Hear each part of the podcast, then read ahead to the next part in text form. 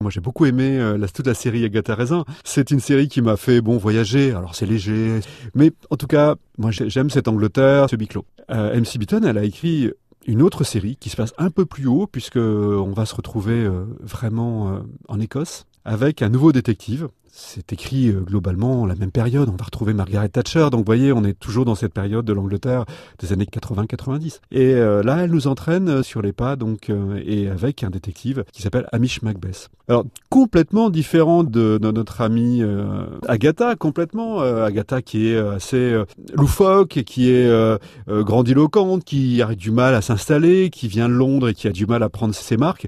Là, Amish Macbeth, c'est plutôt un espèce de Colombo local, flic euh, comme ça, rouquin, forcément, hein, on est quand même dans les Highlands, on imagine bien. Vous le retrouvez partout, c'est-à-dire que dès qu'il se passe quelque chose, il est là, à flairer, à écouter, à être présent, à s'insérer dans les discussions, à s'insérer aussi dans les repas. Euh, alors vous retrouvez naturellement une palette de la société anglaise, c'est-à-dire que on a le nord, on a les lords, on a les, les, nouveaux riches, on a les autochtones, on a les gens qui aiment cette nature. Le premier texte, c'est un, toute une histoire qui se passe autour de la pêche. Une école de pêche invite comme ça et fait payer donc à des Américains, des gens qui viennent de Londres, des gens qui ont les moyens de se payer une semaine de pêche comme ça dans les Highlands, dans les cours d'eau poissonneux en saumon, et Amish est là, il traînaille, ainsi de suite. Et là, on retrouve euh, la vieille Acaria qui, euh, elle, sait tout sur tout le monde.